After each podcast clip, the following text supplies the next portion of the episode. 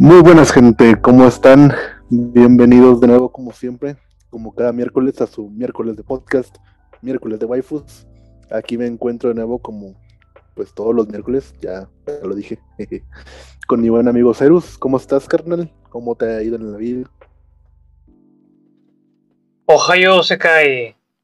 Pues aquí andamos, muy bien, este disfrutando la vida, disfrutando el tiempo libre que tenemos para ver anime. Pero no sé qué hiciste el fin de semana, pero yo me la pasé viendo anime como enfermo. Vi la película de Made in Abyss. Eh, vi el, anime de la semana. Me puse a ver Castlevania. Bueno, Castlevania no es anime, pero pues me lo, puse, me lo pasé viendo series de animación 2D. Como en el hombre trabajador. Haciendo trabajo sin que, sin que tenga que hacer trabajo. Claro. claro, todo, todo como lo hemos dicho, aquí lo que nos trae es el anime y el amor al arte. Y qué mejor arte que, pues, el anime. Y las waifus. Y las waifus, sí, exactamente, las waifus es lo que más importa. Está bien, yo no, de hecho, en el anime me faltaban unos capítulos y los estaba viendo hace rato. ah, como siempre, tarde. Sí, que últimamente me ando, ando dejando todo para el último. Estas tres últimas semanas he estado dejando las cosas para el final. Soy un, un irresponsable. Muy mal. Muy mal. Oye, ya este. ¿Ya regresaste al norte? No, de hecho todavía no, todavía ando acá de, viaje. Regreso el sábado, el sábado ya me. ¿Ahora sí? Sí. el vato, que nada más dice que va a regresar y nada más no regresa. A mí se me hace que no te fuiste a. ¿Cómo se llama? No te fuiste a negociar con los de Panini México, sino que te fuiste a vacacionar. ¿Tú crees, carnal? Claro que sí. Claro que sí, no, todavía no tenemos la consola, entonces. Hashtag en Twitter, Selket Pon para la consola. El que haz que para nos patrocine. ¿Cómo era? Eh, ah, mira, un saludito a Joe Capolo, que está aquí en el stream. ¿Cómo estamos? ¿Qué escuchamos hoy?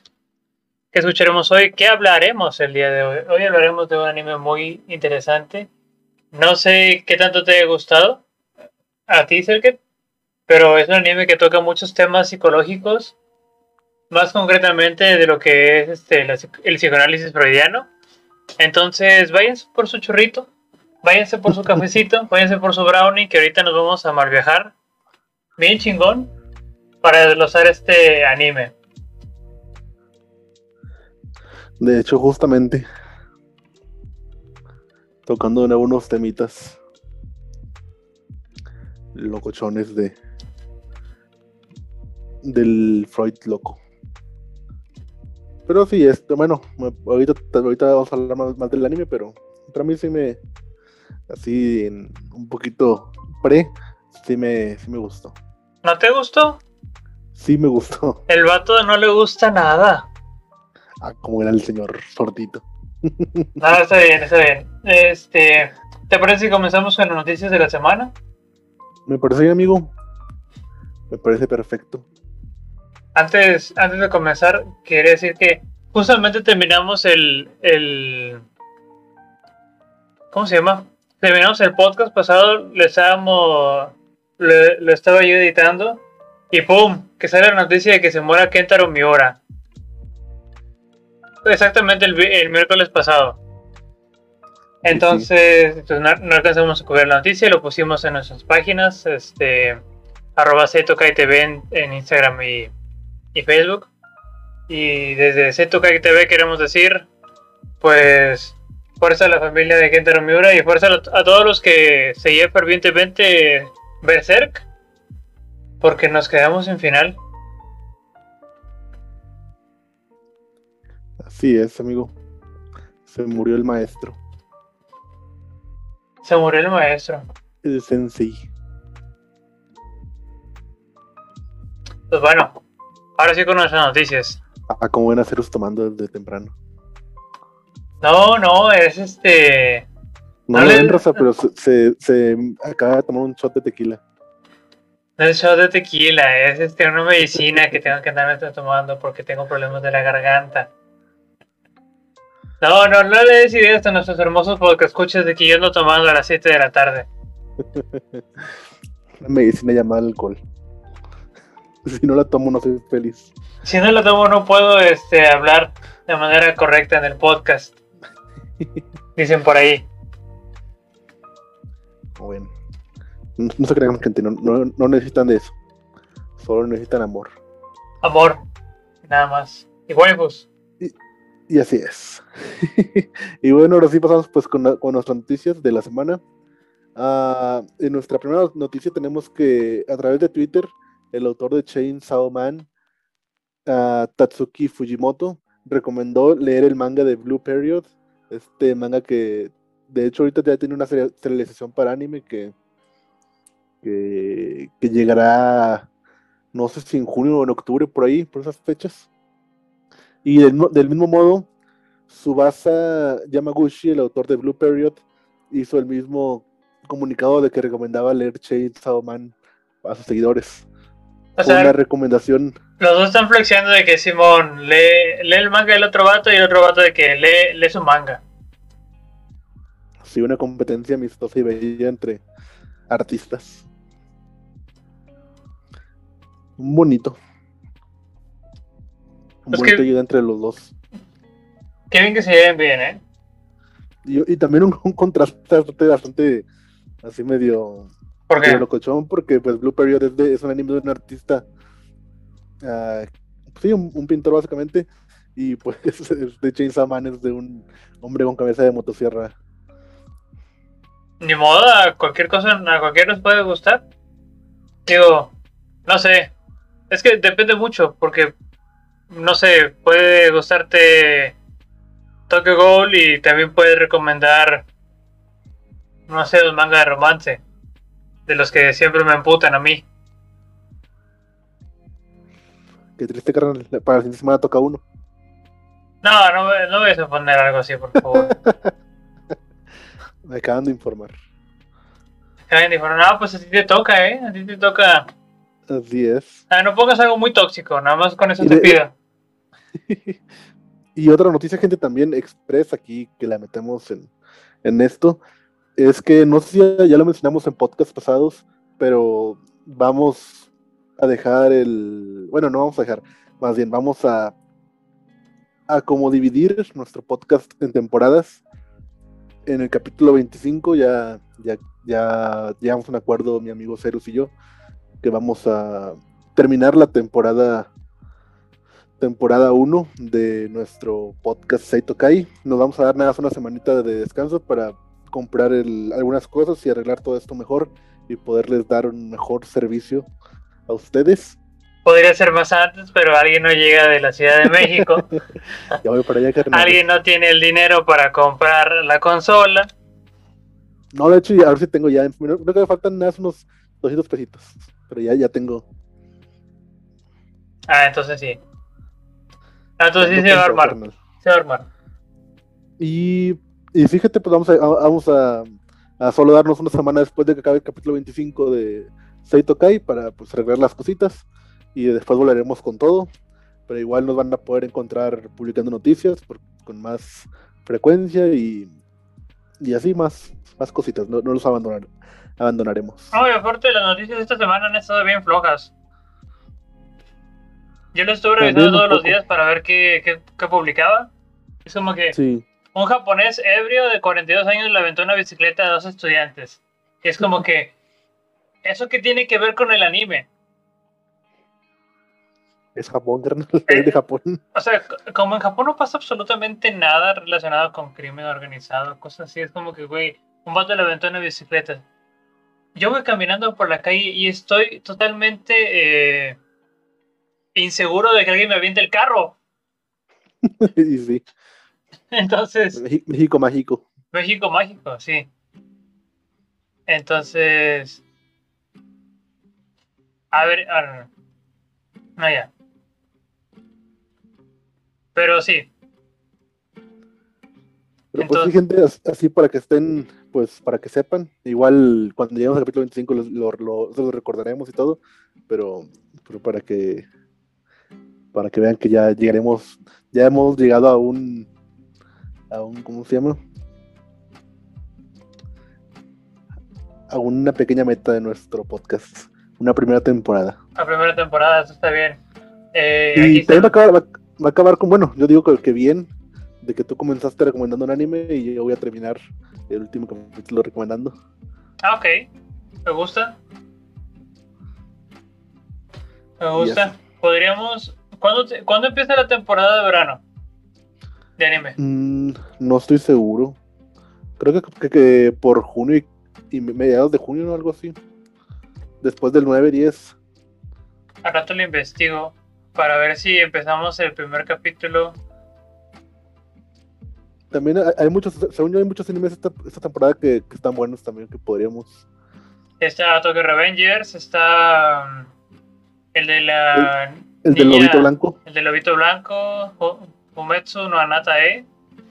También está mm,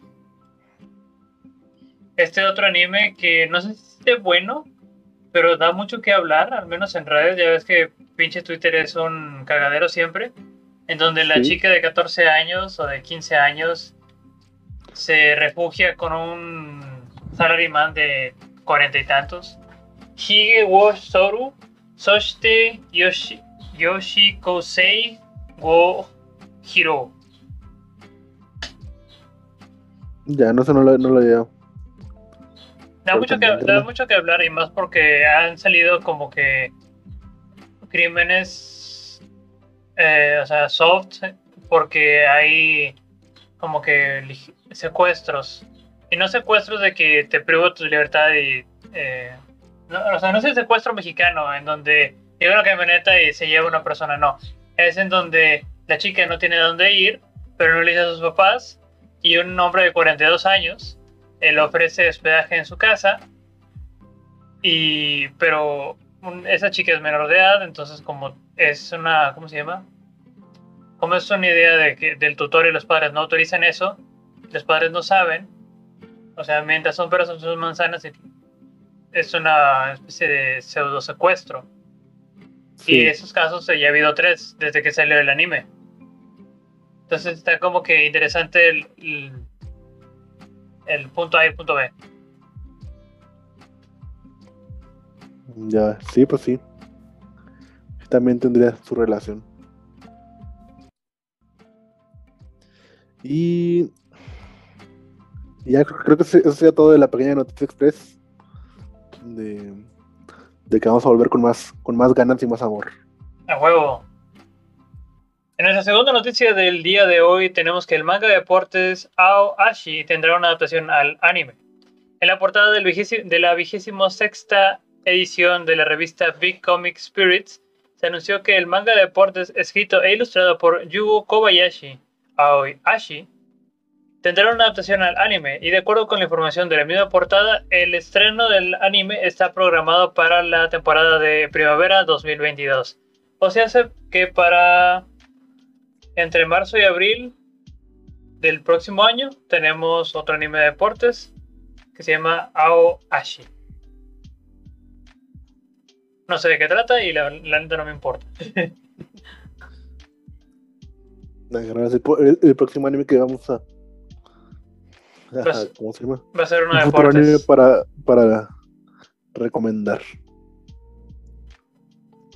Y pues en nuestra tercer- tercer- tercera noticia tenemos que se confirma la llegada de los animes Devilman Tanjou y Devilman Joujou Sirene a la plataforma de streaming Anime Onegai. Y al parecer también van a ya comenzaron con el doblaje para estas series. Y y así. Son, son películas, ¿no? O son animes. Según yo son, son los animes, de, es el anime viejito, si no Ah. me equivoco. Ok, ok. No, pues está bien. Digo, siempre, pues si te gusta la premisa, tengo entendido que la premisa de Devilman Crybaby es lo más cercano al manga que está en Devilman, o sea, en el manga, en el manga de Devilman. Pero en la, en la serie de televisión se hizo más como un superhéroe, que era un capítulo y un nuevo demonio que, que tienes que pelear, con el que tienes que pelear. Sí. Igual para la gente que lo llegó a ver en su tiempo y tiene la nostalgia de querer verlo de nuevo, pues ahí lo va a tener. Anime Onegai, patrocínanos. Anime Onegai, patrocínanos.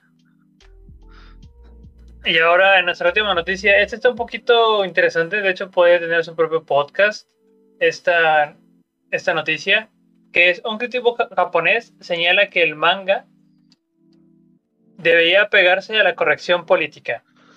El crítico japonés de cine Kei Onodera publicó una actualización que se volvió eh, viral en las redes sociales de Japón, debido a que aseguró que la industria, y aquí cito, la industria del anime y del manga está obsoleta y debe ajustarse a las políticas actuales. Esta publicación se realizó en respuesta a un señalamiento realizado por un usuario, quien escribió que obviamente lo ven de una manera este, muy polarizada, en donde el poder de la corrección política destruye, es muy peligroso porque destruye este, las obras. Esta afirmación creó el conocimiento sobre la historia del, del manga y los problemas sociales que esos generan. ¿Y cómo es posible que haga la afirmación con tanto orgullo? Plantea el, el crítico japonés. Y bueno, el, el rollo del, del manga y del anime, por más que sea un, una expresión de arte, no, no vamos a meternos en literatura o, o si es este algo considerado para ser una de las artes primas, no sé qué chingados. Pero si nos pone a pensar,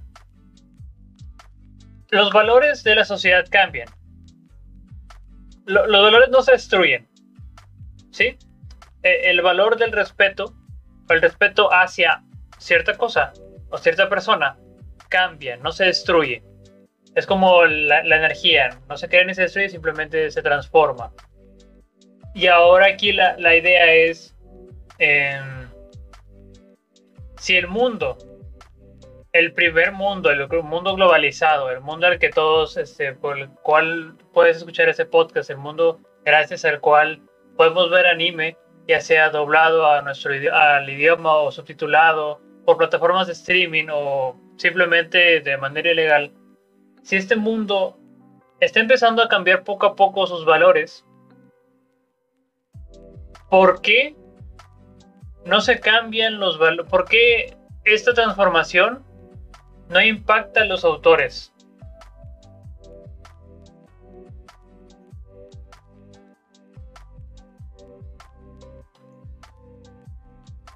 ¿Tú qué piensas, Sergio?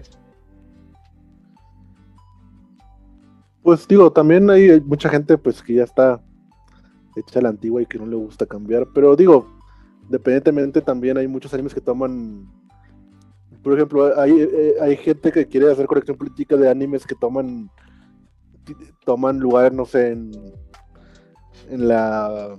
En, Japón feudal. Mil, sí, en Japón feudal o en 1500 en Europa o algo así, cuando todavía pues las mujeres todavía no, no podían, no tenían tantos derechos como tienen ahora y, se dedicaban más a las casas y todo eso, y el hombre era el que pues, trabajaba y todas esas cosas.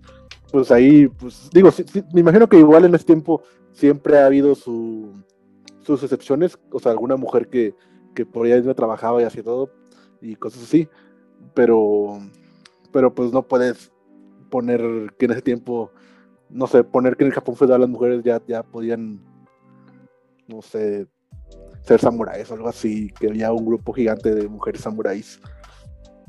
O cosas así, cambiar cosas que no, que no, pues que no habían pasado en ese tiempo más bien. Sí, o sea, no se puede juzgar, no se puede juzgar las acciones del pasado con los valores del presente. Eso, está total, es, eso es totalmente válido.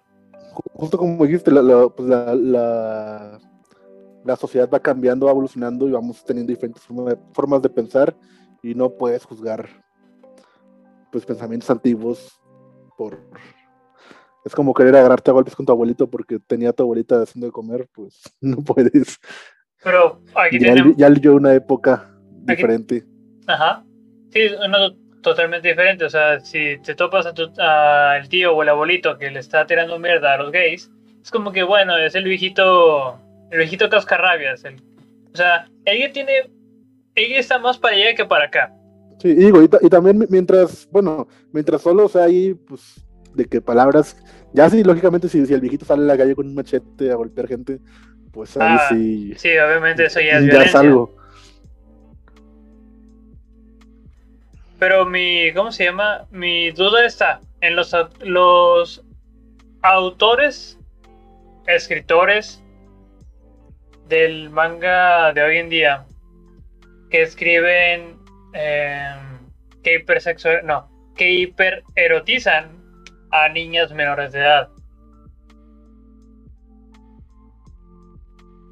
Sí, o sea, Sí, sabemos que, que por el desarrollo, y ahorita lo vamos a tocar más adelante, bueno, no, no sé, que el desarrollo psicosexual del, del niño, según Freud, pues a los 13 años, pues ya tiene ese despertar sexual, y que las mujeres es un poquito más antes. Ponle tú que los, los hombres en los 14, 13, y las mujeres es un poquito más antes, a los 11, 10, quizá, dependiendo de cómo sean las cosas hormonales. Pero erotizar un mangaka que hoy en día hace un, un ¿cómo se llama? Un una historia de incesto con un chico de 14 años y su hermana de 10 o de 12. Y sabemos que muchas de las veces son sugerentes, o sea, la- las ilustraciones, o sí, muy sugerentes. muy, muy sugerentes. Entonces, yo pienso que a eso se deberían de, de, de ¿cómo se llama? De aplicar. Porque también, Sí, las- ajá, sí, como dices, las cosas que son, que sí son, pues, ya realmente, pues, malas, o sea, como ese tipo de cosas, todavía, todavía el sexualizar tanto a las lolis, por así decirlo, como en nuestro podcast de Mushoku Tensei. Si no lo han visto, se lo recomendamos, gente, para que vayan a verlo. Capítulo. No sé cuál era, 13 creo. pero ahí está, lo pueden ir a checar. Pero sí, por ejemplo, en ese anime, el tipo revivió en un cuerpo y sexualizaba un poquito, o más bien sentía, O sea, los sentimientos, por niñas. los sentimientos, las pulsiones sexuales siempre van a estar ahí. Y ahorita lo vamos a tocar más adelante con el ego, el, el ello, el yo y el super yo. Cómo juega una especie de balance entre estos tres. Que son lo que Freud define para la, de la psique del ser humano. Pero, por ejemplo, tal vez en el shonen.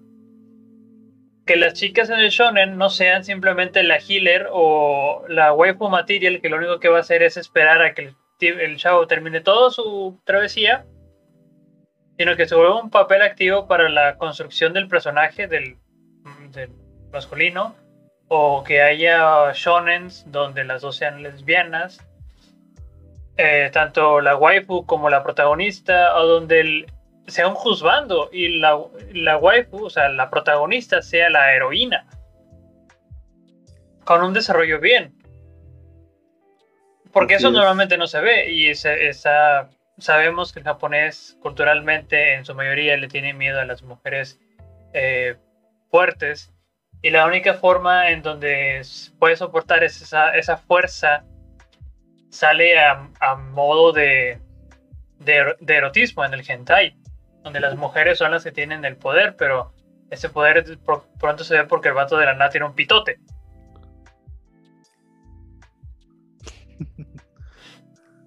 ¿Sí me doy a entender? Sí. Entonces, pues sí. Este. No lo sé. Hay cosas buenas de la cultura, de, la nueva corrección política. O sea, hay cosas buenas que han salido. No hay. No todo es blanco y negro. Esto ya lo estoy diciendo ya yo como. Bueno, todo lo estoy diciendo siempre desde mi perspectiva. La cultura de la cancelación o la corrección política ha hecho que ha- han hecho que pedrastas, acosadores sexuales hayan caído de este pedestal en que se tenía por el poder que tenían y hayan tenido que rendir cuentas o simplemente hayan sido aislados totalmente. Pero el aislamiento y el, el superacoso en redes no es la, la, no es la, ¿cómo se llama? La forma de llevar. Necesitamos una manera más ordenada, no, no tenemos que siempre ser una turba. Por eso yo no participo en esos, ¿sí?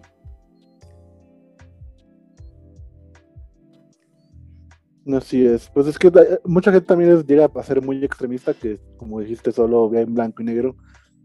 O lo malo o lo, o lo muy a su favor, o lo que ellos quieren sea. Pero pues no, siempre hay escalas de grises, como en todo. Sí. Entonces, pues bueno.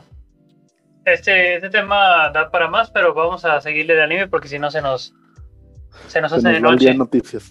Se nos va el día nada más. Es que el tema está bien chido. Me, gustaría después tocarlo. Tal vez con. Tal vez con un poquito más de investigación. Porque hay muchos japoneses que sí. que está en contra de la corrección política. Porque bueno, ya, o sea, la última cosa que voy a decir y ahora sí va a ser la última. El japonés vive en una pinche burbuja. Se acabó. No le toques su cultura porque se amputa. Pero ellos, o sea, a huevo quieren andar este, vendiendo anime en todos lados. O, sea, tienes que, si te vas a exponer a esta cultura hiperglobalizada, tienes que empezar a, a contrastar estos matices. Justamente.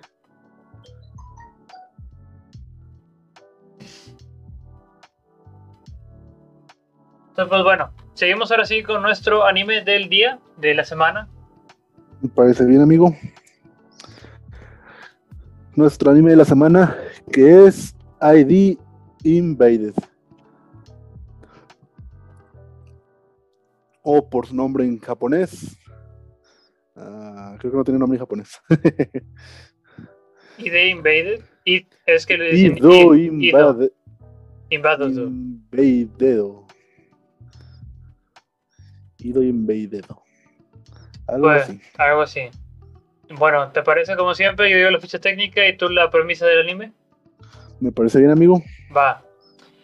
Ido Invaded o Ido Invaded es una serie de anime producida por el estudio NAS y dirigida por Ei Aoki, eh, cuyo guion, con guion del escritor novelista de Otaro Mayo. Este anime fue comercializado por la por, por, la televisora o por licenciado, perdón, por Funimation y tiene un manga que también es este fue escrito por ¿Dónde está? ¿Dónde está? Yuki Kodama. Fue ilustrada por Yuki Kodama y Otaro Meiyo, su creador. Ahí está. Y pues ya, o sea, salió en el en la temporada de invierno del 2020. Tiene tres episodios. Es un anime del género seinen, psicológico. Y pues bueno, tiene mucho de qué hablar. No sé si está medio medio locochón. Y pues el argumento, pues básicamente este anime tiene lugar en un mundo donde los, donde los investigadores detectives, más bien una gran compañía, aprovechan el poder de de un tiene una tecnología más bien que les da la habilidad de ver partes fragmentadas del psique Y. es que está, muy reenrevesado, la neta. Así es. Y a eso se conoce como un pozo de identificación donde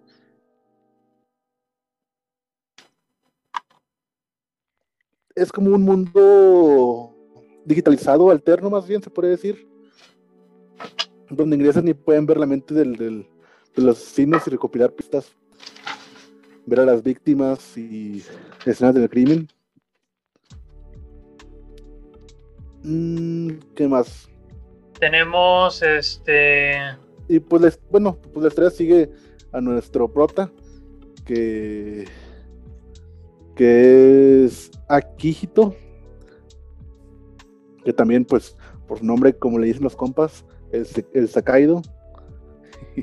Se me queda mucho más su nombre de Sakaido, sí, virtual. pues, hay que decirle. Porque bueno, en es una cosa, en- pero Sakaido es sí, otra. Aki- Akihito es, es su, su, su él en el mundo humano y Sakaido es su él en el mundo digital, se puede decir. Eh, y es un famoso det- detective que está en prisión. Y pues él es a quien se le asigna la misión de sumergirse en los pozos de identificación para, para resolver los asesinatos que, que, han ocurrido, que han ocurriendo en la serie. Y pues básicamente eso va. Es otra serie como la que vimos. bueno, no como la que vimos, porque lógicamente la, la premisa es muy, muy diferente. Pero también es de detectives. Tenemos. Tenemos una organización este, policíaca, que es a la que pertenece Sakaido, que por medio de una serie de máquinas, ellos. No, está muy raro. En el primer capítulo empiezas y ya estás dentro de la trama. Empezamos justamente en la mitad.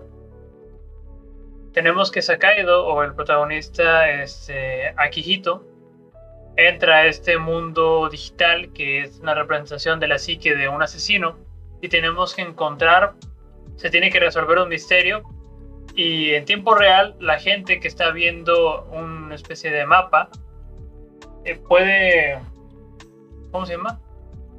Puede también ver todas las evidencias, puede ver todos los detalles, puede sentir, inclusive escuchar a, a las personas que están dentro de la psique y así se puede resolver el crimen. Se puede encontrar la ubicación del, del asesino, o la ubicación de las víctimas, o el motivo por el cual hace eso.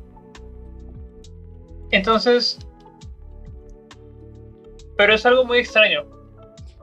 Porque tenemos, o sea, desde el capítulo 1 ya nos dicen que el, el- la serie se llama Id, porque es, va con el Id, que es el ello de la, de, la teoría del psicoanálisis de Sigmund Freud. Y para recapitular tantito de lo que es el ello en el, en- en el psicoanálisis, también que lo tocamos en el podcast de One Direct Priority, Así es. el id o el ello es esta parte del psique de la persona que son puros impulsos. Son impulsos que no, o sea, pone tú. Tú piensas de que, sabes que estás, estás caliente, estás cachondo. Si quieres, este. Y. No sé. Te quieres escuchar a, a la que está en el a la que está en la fiesta. Después va, este, la seduces, los dos acceden, todo, todo esto es, este, es, con- es consensuado. Y por la calentura no utilizan condón, no, no, o sea, ni siquiera la piensan. Pero, ah, pues, no sé, hay una enfermedad de transmisión sexual o se embarazan. Todas esas cosas que van a futuro, que debieron de ser premeditadas, de que, oye, ¿sabes qué? Voy a coger, debería de ponerme un condón, ¿sí? eh, no lo piensas porque solamente estás respondiendo a tu pulsión inmediata sin pensar en las consecuencias a futuro. Eso es el ello. Yo quiero comerme una pinche hamburguesa. A mí me vale madres que esté enfermo del estómago, quiero una pinche hamburguesa. Y después, ya cuando estás con el chorrillo, es como que, a la verga, ¿por qué me comí esa pinche hamburguesa? Ah, porque fuiste esclavo. O los taquitos del, O los del taquitos. centro de 5x10. Exactamente, los taquitos de 5x10. eh, respondiste a tu pulsión que proviene del ello. Y. Y pues te comiste los tacos. Te comiste la hamburguesa. Te cogiste la morra. Y ya después, los, o sea. Es, vienen las consecuencias. Pero tú no piensas en las consecuencias cuando estás siendo. Vamos a poner esclavo del ello. O cuando tienes Sí, a- son, la- son sí. impulsos. son impulsos. Yo le llamo el chango. Pues sí, son impulsos primitivos, se puede decir. Impulsos primitivos que son inclusive este, la violencia pudiera, pudiera ser un, un impulso. Pero ahí ya nos vamos a ver si el ser humano tiene tendencia a la violencia, que eso es otro rollo de, de antropología que no vamos a tocar. Al menos no ahorita. Entonces, pues bueno, este id que analiza es también, lo dicen en el primer capítulo, que lo dicen como si fuera el destino, porque ido significa pozo. Entonces ellos crean a base del id, que es una fracción del ello, que es, que es una parte del ello donde se almacena la pulsión de matar del asesino serial. Al mismo tiempo es una parte de todo el inconsciente. ¿Sí? Es una parte. Y la palabra ido en japonés es el pozo, entonces por eso le llaman el pozo. un lugar totalmente eh, cercado donde solamente se delimita las pulsiones de matar. Y eso es lo que se investiga.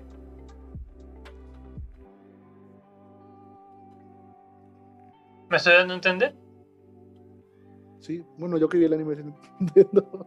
No sé si, si, si la gente lo entiende. Ok, continuamos. Em, ¿Qué más podemos agarrar? El, en contraste, el ello siempre tiene un, ¿cómo se? Un contrapeso, que en este caso es el super yo. El super yo es, como lo dijimos en Wonder Priority, que también ahondamos sobre el, sobre la del psicoanálisis, es el todas estas construcciones sociales, estas leyes morales y éticas que se crean en base de se, se crean en base a la experiencia del ser humano con la sociedad. Pero estamos de acuerdo que una sociedad que te dice que puedes casarte y tener hijos a los 15 años es muy diferente a una sociedad que te dice que te puedes casar a que eres legal a partir de los 18 y que preferentemente te cases a los 25. ¿Sí? Es muy diferente la escala de valores. Y aquí es lo que es un, es un juego entre los protagonistas y entre los personajes. Esta escala de valores. Y no es valores de que, ah, yo le doy más valor a esto. Sí, ese es mi, significado del amor, sino los valores éticos.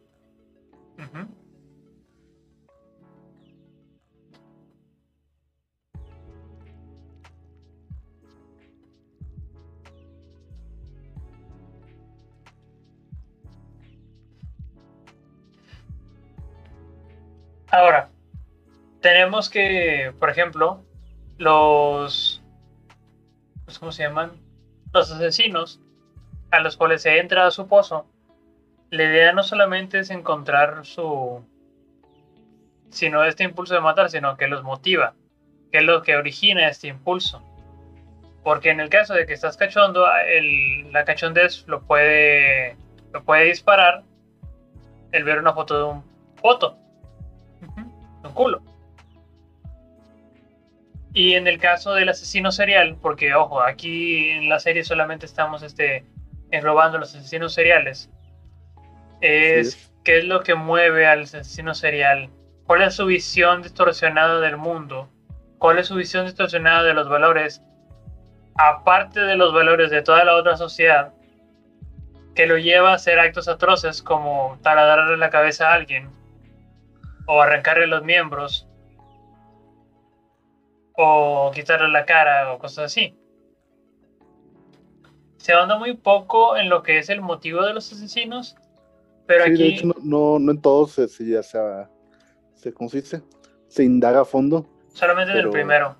Sí, en el primero donde sí, sí se ve que, que era por porque él quería ver que alguien igual que él se taladrara la cabeza, que no es spoiler porque sale en el capítulo uno.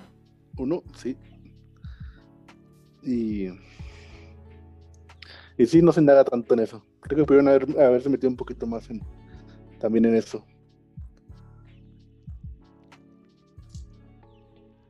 Aquí yo pienso que, por ejemplo, todos los, todas las personas que matan tienen dos cosas en común. Uno es este, este impulso de, de vanidad o de, sí, de vanidad que hice yo, mi vida está por sobre la tuya. Y este impulso de, de codicia, de yo quiero, este, yo quiero poseer tu, yo quiero poseer la oportunidad de quitarte la vida. yo quiero. Yo quiero ser el que tiene el poder de matarte. Y eso ya es codicia y, vanidad. Tener ese, control. Eso es lo que yo identifico. O sea, no solamente para los asesinos que, que aparecen en el anime, sino en sí todos toda la gente que llega a matar, movidos por la ira, movidos por lo que tú quieras, o inclusive por una distorsión de la realidad. Eh, yo pienso que tienen esta codicia y esta vanidad de decir, yo tengo el poder por sobre tu vida y yo tengo, yo tengo el valor de tu vida. O mi, mi vida es mucho más valiosa y yo decido ese poder.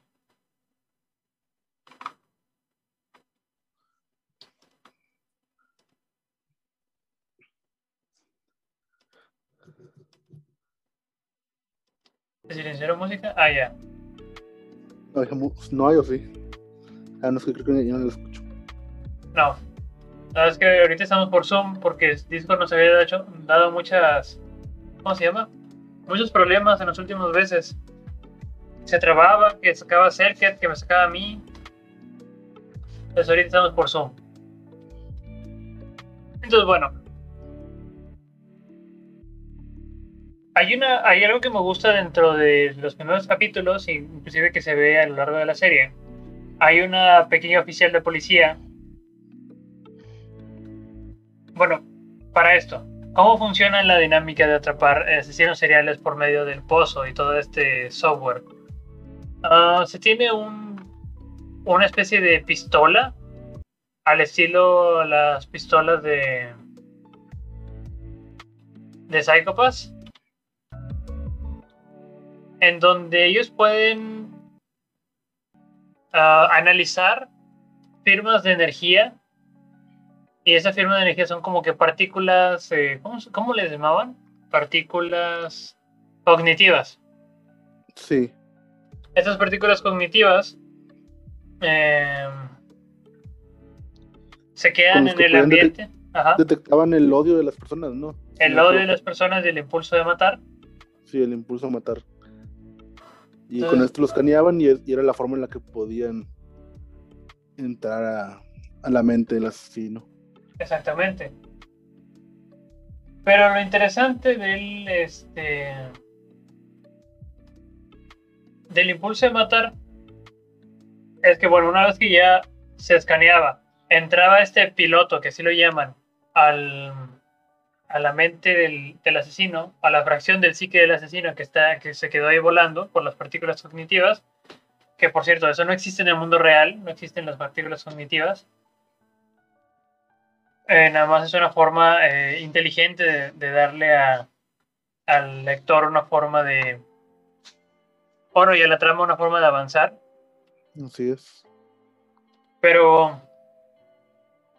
Pero bueno, una vez que el piloto está dentro del mundo, en este pozo, y la gente que está alrededor en la base de operaciones está analizando absolutamente todo lo que pasa, cuando ya se obtiene la, la respuesta, hay agentes de campo que van y capturan o que van y rescatan a las víctimas del asesino o capturan al asesino o frenan el próximo intento de asesinato. O sea, da igual. Lo importante es que ellos, los agentes de campo, son los que hacen que el trabajo se haga. Los otros son análisis y puras deducciones. Dentro de este análisis tenemos a una pequeña chica de 23 años que es secuestrada por el primer asesino y se taladra la cabeza. O sea, ella voluntariamente, para hacer más tiempo, para que la rescaten, se taladra la cabeza y sobrevive. Y sobrevive. Por cierto, esto me recordó mucho al manga de Homúnculos, para quienes no lo conozcan. El manga de Homúnculos va de esto. Es un tipo, un pseudocientífico o alguien que quería probar cosas este, sobrenaturales, agarra un vagabundo y le dice, oye, ¿sabes qué? Te voy a pagar tantos cientos de miles de yenes o millones de yenes para que me dejes taladrarte la frente. Pero no es un taladro de que simplemente voy a perforar todo tu, tu, tu, cerebro y lo voy a hacer mierda. No. Simplemente voy a hacerte un agujero en el, en el cráneo para ver cuáles son tus, tus. ¿Cómo se llaman? Tus reacciones. O sea, cuál, cuál es la visión del mundo que tienes a partir de eso. El manga de Homúnculos tiene una, una percepción totalmente diferente. Se va a la, a la psicosis y se va al, a, la, fantasía. Pero sí es cierto que tanto el protagonista de Homúnculos o el, el, asesino que se taladró la cabeza y la chica que también se taladró la cabeza dentro de Eve Invader sufren un cambio en su psique. Y ahora es porque su cerebro se vio involucrado. Parte de su lóbulo frontal se vio comprometido en esta acción de taladrarle la cabeza. Y cambia totalmente, o empieza a cambiar gradualmente, en este caso la chica.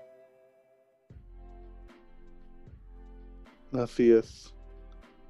De hecho, pues eso de trasladar la, cabeza en, el futuro le ayuda al asesino, ¿no? A poder escapar de, cierta situación. Le ayuda al asesino porque, por ejemplo, eh, dependiendo de cómo haya sido la taladra de la cabeza, puedes tener, eh, puedes dejar de tener estos impulsos de, matar o se pueden cambiar totalmente. Sabemos que si le mueves algo al cerebro, simplemente las cosas podrían dejar de funcionar o las percepciones que uno tiene son diferentes. Busquen, hubo un tipo que se estudia nuevamente en el primer año de psicología, que el tipo le, en un accidente de tren más o menos, se le clavó una varilla en la, en la chompa y de ser una persona totalmente gentil y siempre eh, que siempre ayudaba y siempre daba más por los demás, se volvió alguien súper agresivo, temperamental, o sea, sí cambia. Y obviamente, o sea, sabemos que el cerebro es uno de los órganos más delicados que existen, si no es que el más delicado. Pero... Sí, justamente, aparte como todavía tampoco se se conoce todo sobre él está. Sí, exactamente. Entonces aquí casualmente las, este, la chica le termina ayudando y el asesino también, porque parte de su lóbulo, frontal eh, se ve comprometido, por los cuales tienen una percepción distinta de las emociones, les puede ayudar en, cosas más arriba. Pero bueno, esta es una idea seguimos siendo la, sigue siendo la premisa de la serie, de cómo atrapan a la persona. Y ahora vamos a hablar del piloto, Saikado. Saikado.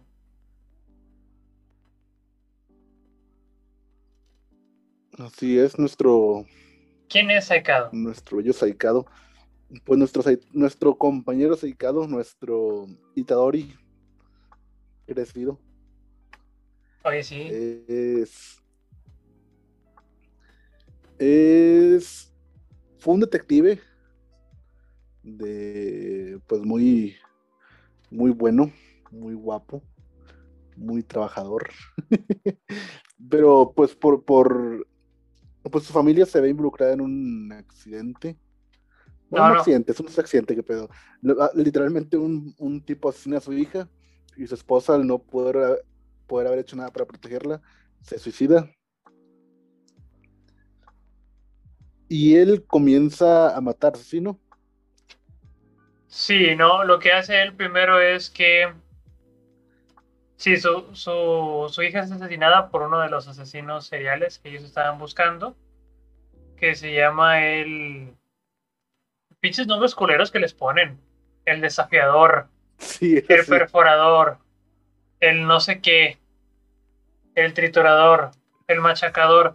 Güey, el triturador, el cocinador, el. Como modo esponja, ¿cómo se llama el tipo de.? Sí, sí, sí, el. No, me acuerdo de, su nombre. Ahorita, lo busco. Pero sí, el tipo, el asesino serial que estaban buscando, se mm, especializaba en raptar gente y golpearlas brutalmente hasta, hasta matarlas. La idea, lo que movía a este asesino serial, no se toca mucho en, en el anime porque pues simplemente son flashbacks, es que él disfrutaba ser golpeado mientras golpeaba a otros. Entonces, esta éxtasis, este, este impulso de matar que él tenía, era llevado hasta el extremo. Bueno, no. Esta pulsión de éxtasis era llevado hasta el extremo hasta que se manifestaba una pulsión de matar y terminaba matando al oponente. Y el oponente podía ser desde un karateca, un boxeador, un oficinista, una chica de, de 14 años y por último, el... Sí, pues está muy, muy... O sea, está... Muy loco, quererte agarrar a golpes con una niña. Está muy fucked, planeta. Es que... Sí. Porque aparte les daba unas mancuernas para pelear, pero pues no tienen la condición física y el otro está mamadísimo. les agarraba golpes y los, los destrozaba y los dejaba en muy mal estado. De hecho, bueno, gente, si ya, si, ya ahora sí sin spoilers, con spoilers para que para ya poder hablar libre de esto. Sí. Así que si, si, no han visto hasta aquí ID Invaded, pues vayan a verlo y vuelvan a escuchar el podcast.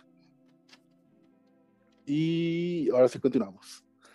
Así que en, otro momento así, pues justo, justo de, de eso, cuando se ve que el, que el, vato está, cuando está en su, en el pozo del pozo, algo así, ¿no? Que encuentra al asesino. Ah, sí, pero lo del pozo del pozo, vamos, eso vamos más, más para adelante. Que encuentra al asesino y se agarra golpes con él, pero el vato le está poniendo también, incluso al papá, pues una golpiza. Pero pues al final con unos balazos, con, unos balazos se arregla. Sí. Pero regresando a Secado. Secado se vuelve el piloto de, de esta infraestructura que tienen un pinche nombre bien raro. ¿no? Estos dispositivos y este software y todo. Después de que él asesinó al asesino de su hija. Él es ya, obviamente, pues en la sociedad normal no puedes matar a alguien porque te meten a la cárcel, aunque seas alguien de la ley, o seas este oficial de policía de los Estados Unidos y seas blanco, pero ese es otro detalle. Pero bueno, el tipo es que le que bueno, ahora es un criminal, pero como es una persona muy valiosa para la policía, lo utilizan como eh, este piloto de pruebas Sí, y de hecho, aparte, ahí lo dicen que para ser piloto tenías que haber asesinado, ¿no? Sí, lo dicen desde el capítulo 1. Pero ya lo agarraban como. Lo agarraban a él como asesino serial porque él inducía el suicidio a otras personas. Así es. Pero eso ya vamos más para adelante. Entonces, pues bueno, tenemos a Saikado. Saikado.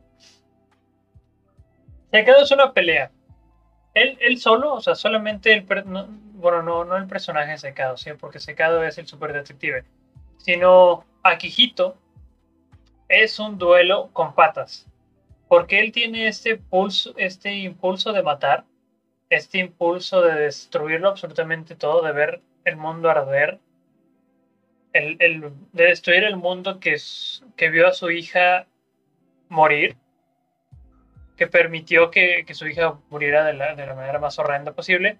Y al mismo tiempo, Saikado pelea contra su super yo de que él sigue siendo un agente de la ley, un oficial de policía. Entonces tenemos al ello y el super yo que están peleando para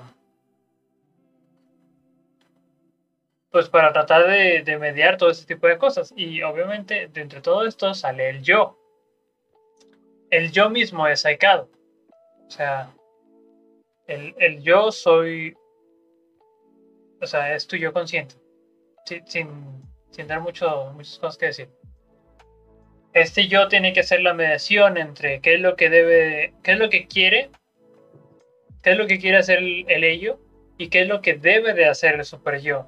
Y entre, do, y entre todos esos miles y miles de escala de grises, que esta escala de grises casi infinita que existe entre lo que quiere hacer el ello y lo que debe ser el super yo, el yo debe de mediar y decir por aquí nos vamos.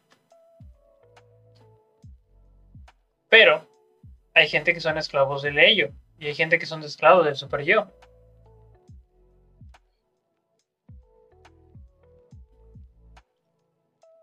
Y.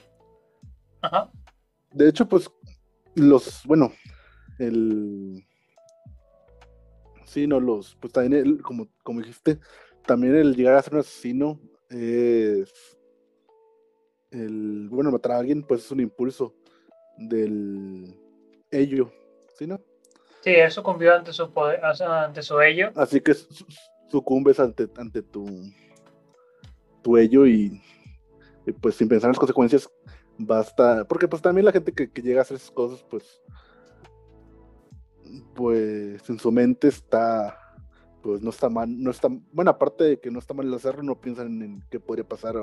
O, iguales sí piensan, pero prefieren el placer de hacer la acción, ¿no? Pone tú que ellos saben que está mal, pero no están totalmente conscientes de que lo que están haciendo. Entonces, cuando ellos terminan, cuando la pulsión ya es totalmente saciada, o sea, cuando la persona ya está muerta, regresas a tu yo y dices, ah, la verga. Y tu, y tu super yo te dice, güey, la acabas de cagar cabroncísimo. Sí.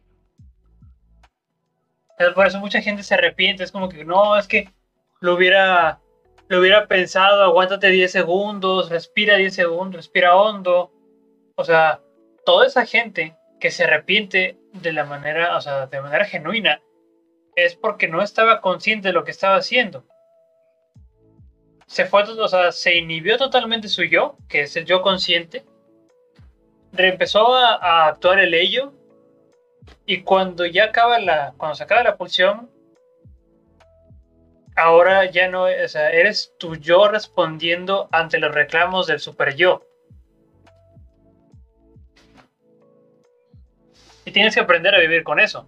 Y Seikado o Akihito ya está, o sea, ya aprendió a vivir con la vida que arrebató, pero bajo su, bajo su moral, bajo su super yo, es como que yo hice lo correcto. Ahí hasta su super yo ya se pudo haber torcido. Sí. Como se torce con todos los asesinos seriales.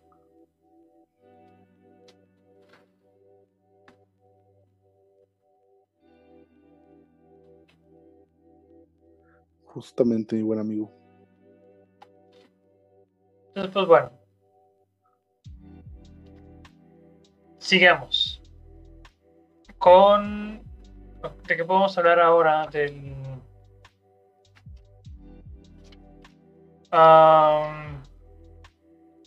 el pozo.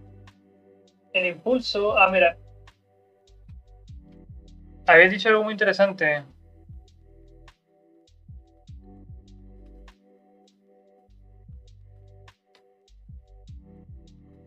Bueno, es que estaba haciendo notas sobre lo que estaba viendo y decía, bueno, el pozo es una representación o una fracción del inconsciente, que eso ya, ya lo dejamos en claro. hay una hay una frase que dice, no me acuerdo exactamente dónde, que dice que las personas no solamente no deciden actuar solo por impulso. Sí, y hasta cierto punto esa frase tiene razón. Porque sí, las personas que son, o sea, que están conscientes de lo que hacen, o sea, que están en su yo, sí. Las personas que están en su yo, sí pueden mediar el impulso y decir, ok, no solamente me voy a dejar de guiar por mi impulso, pero voy a hacer algo, voy a tratar de mediar entre lo que, lo que la ley me dicta hacer, o que la moral, la ley divina, y el impulso. Y ahí nace la decisión, nace el actuar de, la persona. Y bueno, sigamos en la historia. Existe un, un personaje muy importante en la serie que se llama John Walker. Que es el, el Johnny Walker. El Johnny Walker, que es el asesino serial creador de asesinos. Sí, bueno, sí, e, es que sería creador de asesinos, pero al principio es como su teoría apenas de, él, pero conforme va avanzando la, serie lo vamos viendo que sí aparece. De, hecho, incluso desde el primer asesinato, según yo, llega a aparecer. Sí. En, ahí en el mundo de, en el mundo roto del hombre tala, hombre agujeros. Del hombre taladro, sí. El taladrador. Agujerador. Agujerador. Penetrador. A la verga. Pues bueno. Johnny Walker al principio se parece como.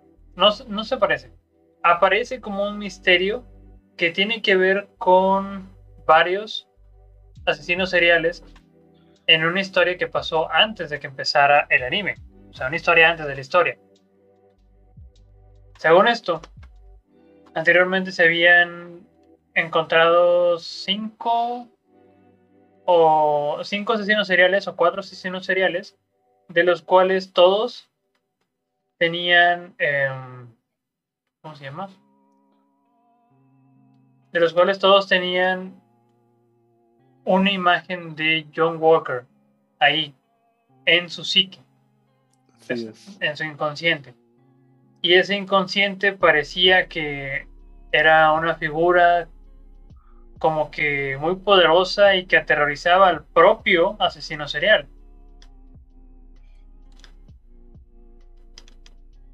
Y aquí es cuando la trama se empieza a poner un poquito más enrevesada, porque por un lado tenemos los asesinatos normales, por otro lado tenemos a, a John Walker, que parece ser un, una constante dentro de las mentes de los asesinos seriales. Y después tenemos el, el dilema de la maquinaria o, o el, misterio de Kaeru-chan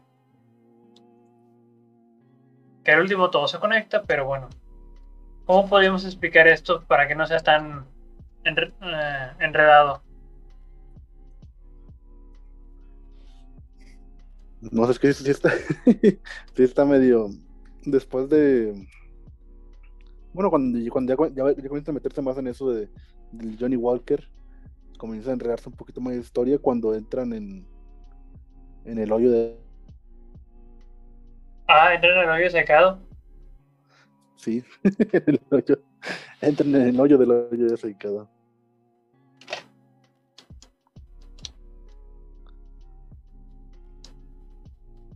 Sí, bueno, aquí hay que hacer una. ¿Cómo se llama? Una explicación. Para entrar al hoyo secado, lo que hizo fue. Fueron a la escena del asesinato del. del asesino de la hija de secado. O sea, cuando Secado mató al asesino de su hija, y agarraron las, ¿cómo se llaman? Las partículas cognitivas de Secado. Y después ahí entraron a su, a su, ¿cómo se llama? A su pozo. La cosa es, desde el capítulo 3 o 4 nos dicen que no se puede entrar a tu propio pozo, porque se crea una tormenta cognitiva y te quedas ahí encerrado y muchas cosas, y bla, bla, bla es como, ¿cómo te lo digo? Freud dice que no existe, ok, normalmente cuando nosotros escuchamos cosas psicológicas, eh, escuchamos que es el subconsciente. Bueno, el subconsciente no es parte de la teoría freudiana, Esa es parte de la teoría junguiana. El inconsciente ese sí es parte de la teoría freudiana. ¿Cuál es la diferencia? Jung dice que tú sí sabes lo que no sabes, pero no te acuerdas. Ajá. O sea, hace. Todas las cosas que pasaron cuando yo era niño que no me acuerdo, yo sí las recuerdo, o sea, sí están en mi memoria, pero no están selladas, no están en un baúl. Simplemente tengo que hacerlo consciente y ahí aplica los métodos de terapia con hipnosis y no sé qué más para agarrar esto. Pero Freud dice, no, tú de manera fidedigna no te acuerdas. El recuerdo está ahí, sí. Tú lo viviste, sí. Es un recuerdo traumático, sí. Pero fue suprimido por la propia mente por lo, por lo mismo que fue traumático.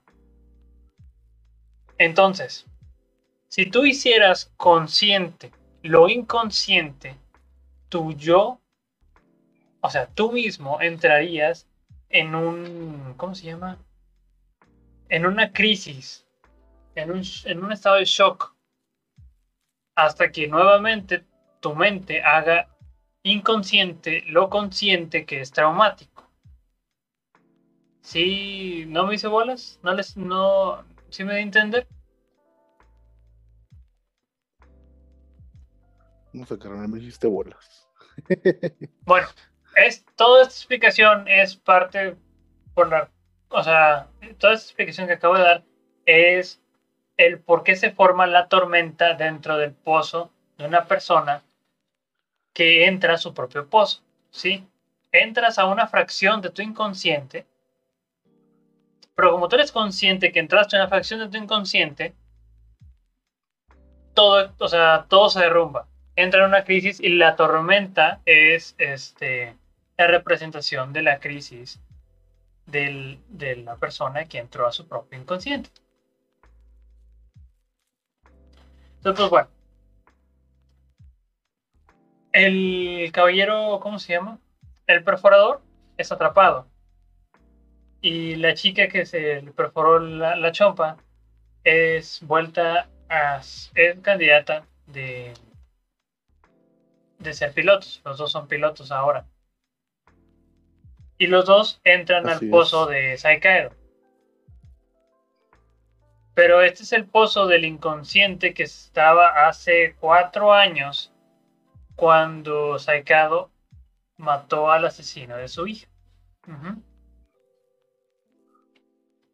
Cuando alguien entra al inconsciente cuando, cuando entran al, inconsciente sacado, hay es este escenario fantástico con muchas cosas y existe una nueva, ¿cómo se llama? Otra máquina. Realidad. Otra nueva realidad. Ah, no, la, segunda máquina que está. Sí. sí. La máquina que, usan. Ah, creo que se está cortando un poquito. ¿A ti o a mí? Ah, bueno, no sé, no sé si a ti o a mí, pero yo te escucho estoy cortado. Igual le puede ser que mi conexión esté fallando. Ah, a ver.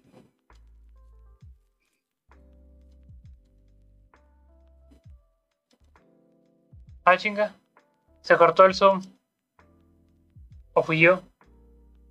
Denos un segundo y ahorita regresamos.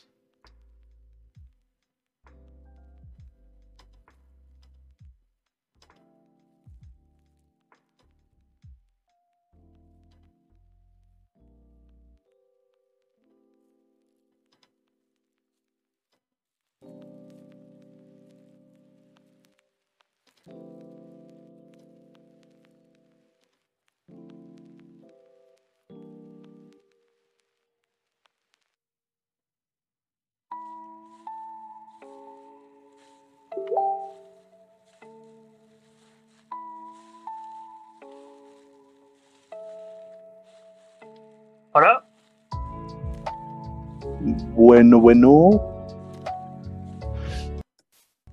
Ya. ¿Qué pasó? ¿Qué pasó? el video para, para, ver. No sé, no sé qué pasó, me sacó de repente. O te sacó o no. no sé qué, qué haya sido. Qué raro. Sí. De hecho, igual que el video, porque estamos aquí para la gente, estamos viéndonos las caritas. Pero quité el video para ver si tal vez sea porque tenemos el video los dos, si se está. A ver, ya lo quité. Un poquito. Entonces, bueno, ¿en qué nos quedamos? Ah, estamos hablando cuando llegó la segunda máquina, que estaba dentro de su, de su propia mente. Ah, ok. En este caso, la que entra a la mente de Secado es la chica, la policía de 23 años, la chica, y se encuentra una máquina. Sí. Y entra esa máquina y pues ya no despierta porque ahora se convierte en un Inception. O sea, entró una conciencia, entró un inconsciente dentro de un inconsciente. Pero no sabemos de quién es ese inconsciente del que estamos. Ah, no, sí, sí sabemos. Decía, decía, perdón, decía en la máquina que era el inconsciente de Kiki, que era la, la chica desaparecida. Sí. Para esto, eh, dentro del dentro del caso del golpeador, desafiador, mamador, hubo una chica que fue la que fue rescatada en el momento en la que este chavo Saikado asesina al, al golpeador. Y esta chica rescatada eh, fue al hospital y un día, una noche más bien, desapareció. Entonces esa víctima volvió a, desaparecer y llevaban cuatro años buscándola. Cuando se dan cuenta que el, ¿cómo se llama? Que hay un, una máquina a la psique de la chica desaparecida, que tiene más de cuatro años desaparecida,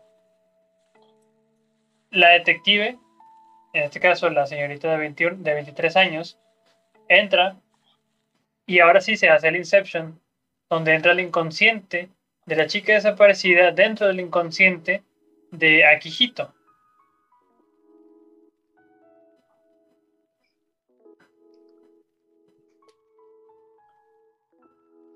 Y ahora sí, vamos a darnos un tiempo para pensar lo que está pasando, porque a mí me empezó a doler la cabeza.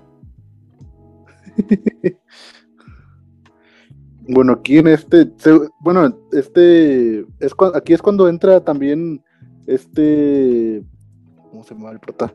Se va el nombre, y tanto que ahorita dije que, estaba... ¿Aquijito? Sí, entra a su propia, a su propia mente, ¿no? Es cuando, cuando entra este mundo ideal donde su esposa e hija están vivas. Ah, pero eso es. Eso es antes. Digo, eso es después, porque primero, una vez que el. Una vez que esta chica es, este, se desaparece o simplemente entra en estado de. Entra en el inconsciente del inconsciente. Reclutan, lo reclutan a él nuevamente. Para ¿Para qué? Para entrar al inconsciente de. De su superior. Sí. En este caso, su superior, entre comillas, porque fue una trampa por parte del. O sea, es que está muy enrevesado, no mames. ok. Es que. Bueno, estamos en la parte de spoilers, no hay tanto pedo. Resulta que el jefe de todo el lugar es eh, John Walker. John Walker le tendió una trampa al jefe de la división de investigación de destinos seriales para que lo para que lo incriminaran a él como John Walker. Cuando van a revisar la psique del, del jefe, el jefe directo de Akihito y todo el equipo de investigación, era una trampa porque en realidad están entrando, perdón, están entrando a la psique o al pozo de Akihito. Pero Akihito no sabía en ese momento. Aquí es cuando yo digo, ok, está bien, no hay problema, pero cuando se dé cuenta que está dentro de su propio psique, es cuando empieza la tormenta. Dentro de este psique, que en realidad es un desierto, se encuentran una máquina ahora con la chica, em, con el mismo psique de la chica Kiki, que es la chica desaparecida. Sí. Cuando él también entra a la psique dentro de la psique. En este caso ya está Akihito en, el, en la psique de la chica junto con la detective de 23 años pero los dos entran en distinto tiempo. ¿Por qué?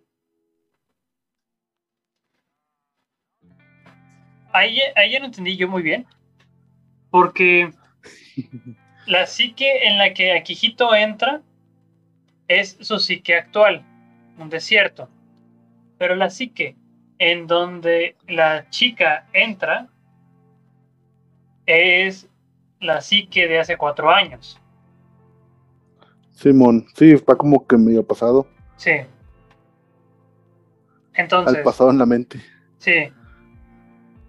Pero cuando Akihito entra a la psique de Kiki en su psique actual, él temporalmente entra a una psique hace cuatro años.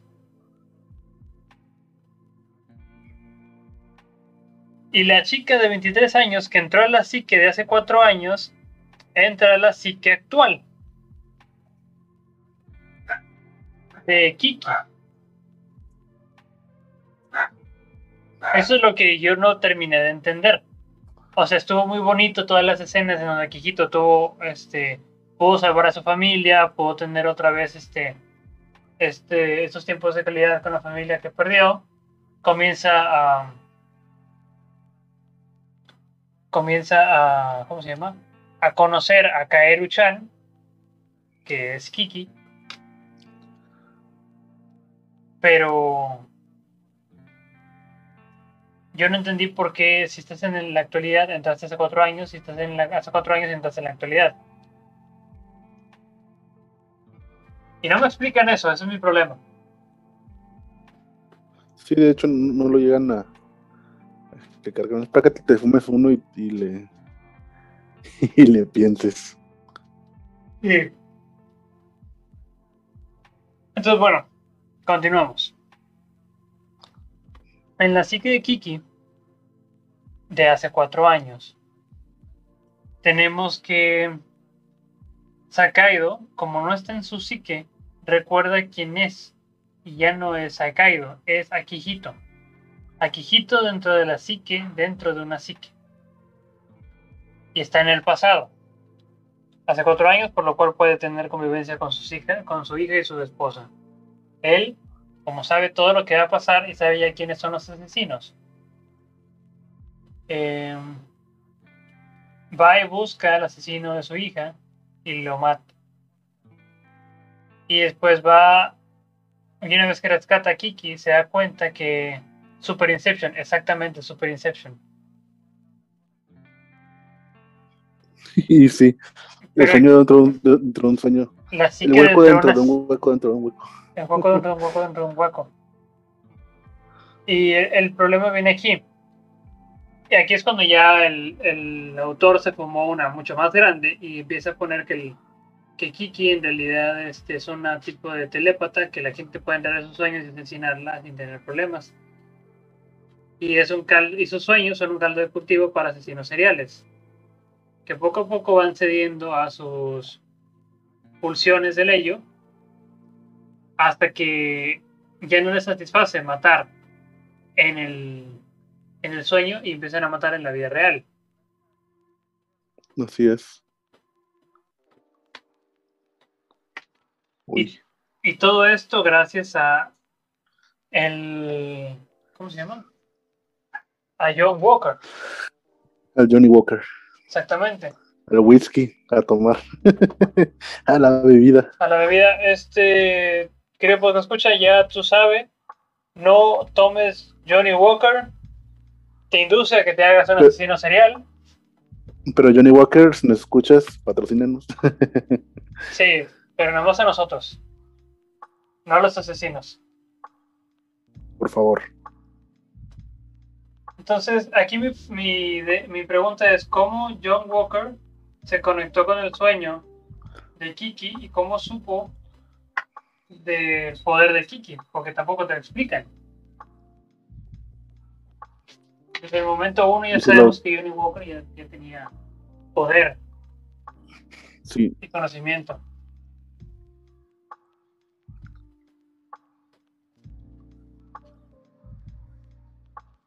pues nada más crear el poder del, del guion. Digo, no, no hay pedo, pero pues sí me hubiera gustado que me explicaran qué rollo con eso. Pues bueno. Ahora tenemos este. Bueno, ¿qué más podemos decir? Un poquito más de psicología. Ya explicamos los impulsos de matar, el, el ello y el super yo. Aquí podríamos decir que la visión torcida del super yo. O sea. Perdón, ¿cómo lo explico? El ello, las pulsiones son básicas. Amar, sexual, matar, eh, comer, coger. Son sentimientos. Pues los, los, sentimientos más, primitivos. Más, primitivos, sí, son cosas que totalmente trascienden. Te, te, te, dominan y es como que, pues ya me puse pendejo. O sea, eso, eso es el ello. Por eso el ello no responde hacia el futuro. El ello nada más se ocupa del, presente. El problema es cuando el super yo de la persona ya se torció. O sea, los valores y las normas sociales, que por cierto, estas son, son totalmente cambiantes. Una sociedad, sociedad puede validar la fuerza contra la inteligencia. Otro, los tabús son, no existen. Pero cuando el super yo es, este, quiero que todos los demás, el, deber ser del ser humano es un ser humano deformado como yo, ahí ya tenemos una visión de, chueca del mundo.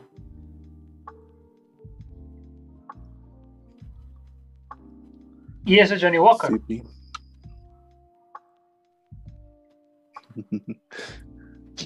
La verdad sí, me recordó bastante el, Johnny Walker cada vez que igual, el vato. Igual se parece, tienen. Igual, es, y es una referencia, sí, porque también tiene. Bueno, cuando, cuando iba a aparecer en el mundo. En este mundo digital, en este mundo de las. de los hoyos.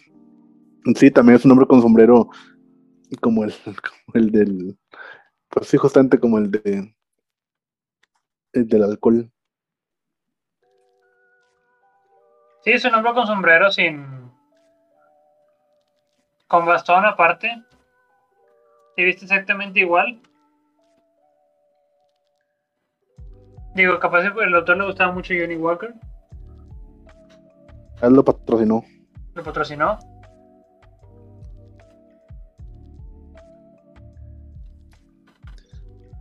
Pues no sé, siento que nos falta algo más que decir.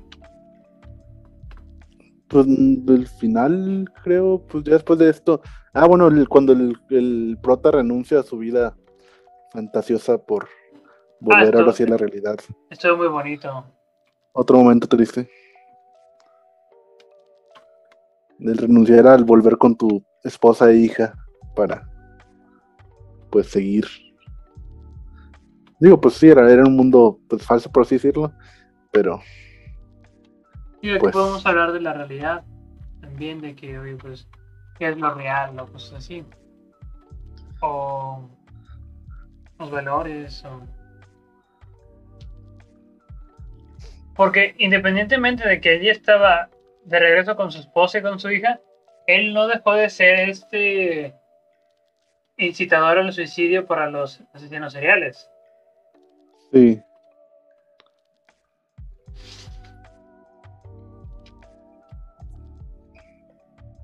y eso está. Se le quedó. Eso también es otra forma de. de representar el, el ello y el super yo dentro del.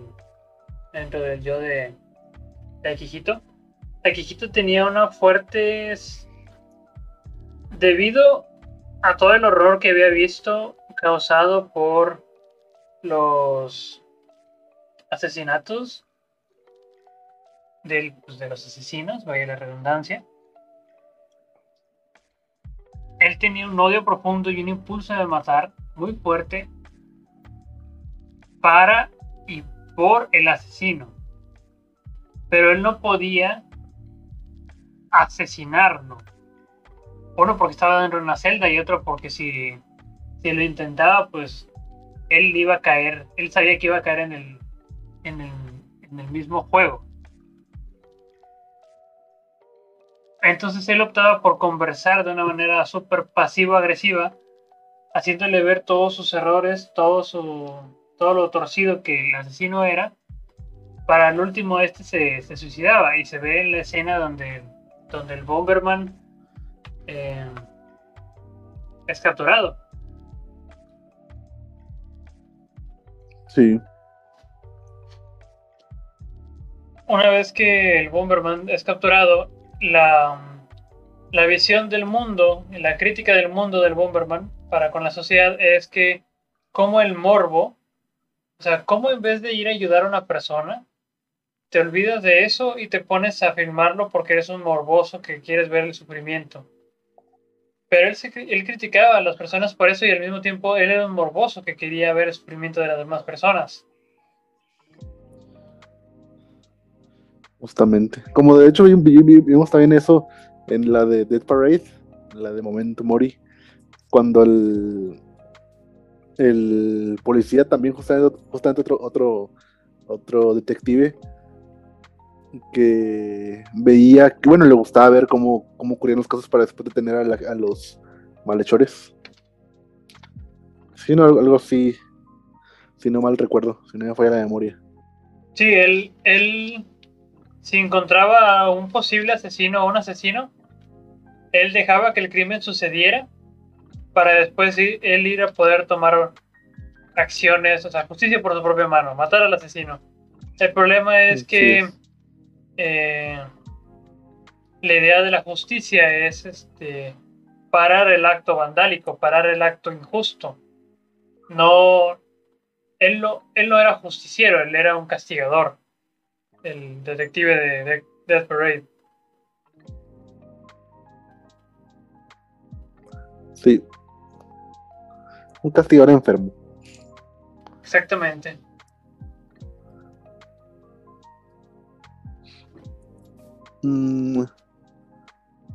¿Qué más, mi buen amigo? Pues no sé, el final ya se me hace muy raro porque.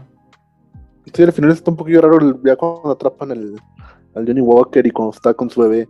Cuando sale, también. Bueno, las escenas. Una, unas escenas me recordaron un poquito de Evangelion cuando se vuelven agua las cosas. Sí, un agua roja más bien. Ah, me sí. Recordaron un poquito al final cuando está todo el mundo yéndose por el caño y destruyéndose. Me recordó un poquillo. Una pequeña referencia tal vez. Sí, tal vez. Este, la, la resolución. El final es Johnny Walker siendo aprisionado en en la stick de Kiki de manera perpetua. Sí.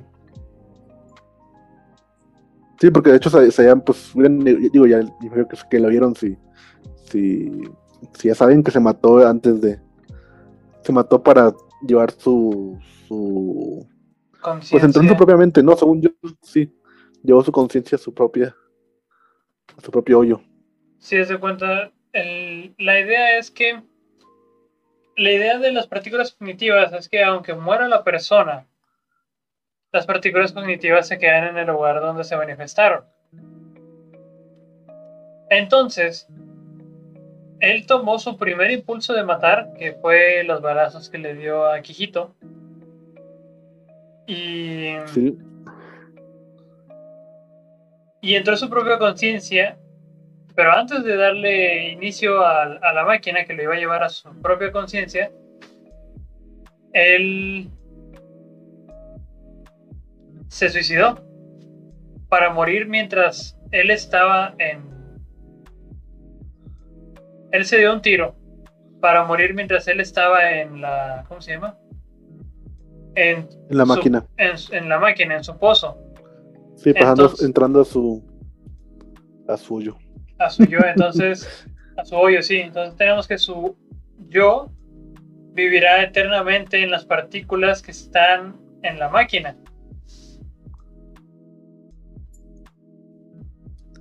Así es. Y la única manera de pararlo es meterlo a una máquina dentro del hoyo, llevándolo al, al hoyo de Kiki al inconsciente de Kiki.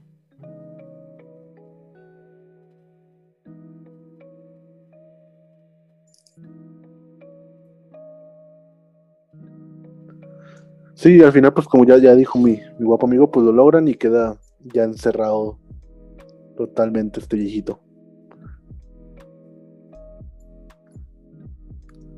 También está la chica esta que dormía la gente se pues regresa a su, a su agüita a estar a seguir durmiendo, sí. Sí, para esto es liberada, pero no pasa nada. Nada más pone a la gente a dormir y ya. Sí. Y pues nuestro, nuestro prota sigue siendo un detective con el, con esta chica, esta chica que nada con el nombre, la 25 años. Ah, la que fue la, la que fue la como era el vato que le gustan los lolis legales. Eh, si es legal, me pedo.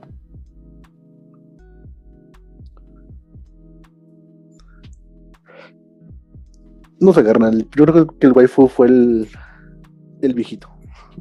El viejito. Así que ibas a decir el vato del taladrado. No, aunque pobre, pobrecillo se murió, pero pues estaba bien menso. Pero él se quería morir también. También. sí. O sea, su taladrada de la cabeza más que nada fue un intento de suicidio que salió mal.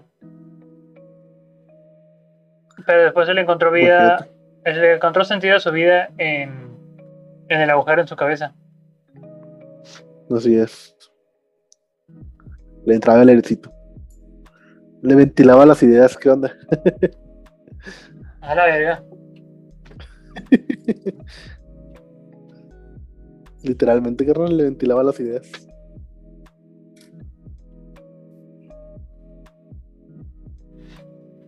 ¿Algo que quieres decir del Y- anime? No sé, ah, de una conclusión, una cosa así. O, Una conclusión del anime. o quieres La decir verdad, más a mí- cositas? A mí me. No, creo que sí estaría bien la conclusión, porque pues a mí me gustó, pero sí es. Se vuelve un poquito complicado después de como el capítulo 6, 7. Nada, como los 7 más o menos.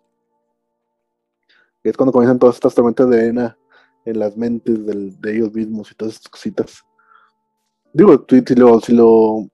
Si le pones atención, no hay, no- bueno, mucha atención, no hay mucho problema.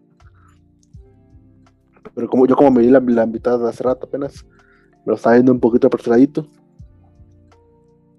Pero igual sí, sí, sí le agarré un poquito la onda de lo, de lo mismo que, que, que hayas comentado del, del año y todo esto. Y pues está interesante, de hecho no, no esperaba algo así cuando, cuando lo, recomendaste la semana pasada. No sé, creo que, que, que, que no, no he visto tanta, tanta variedad de anime y siempre espero algo muy común, pero sí me, sí medio te sacan de onda ya cuando lo estás viendo. Pero si quieren un anime de detectives confusos, este es su, su mejor opción. Digo, a mí me gustó. eh, el único pero que le pongo es ya al final.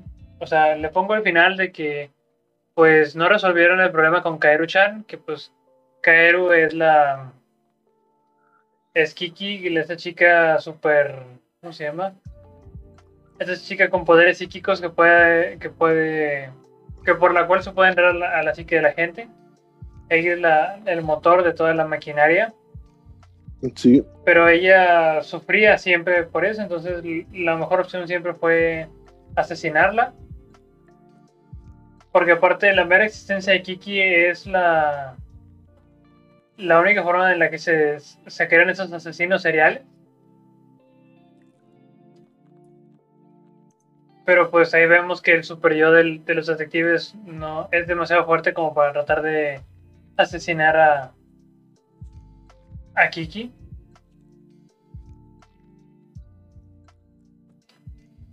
Y bueno, este. Me gustó. O sea.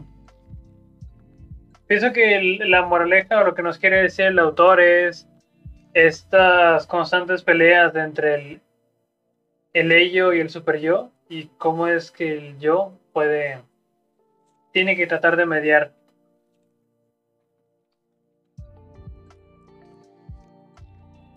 Así es.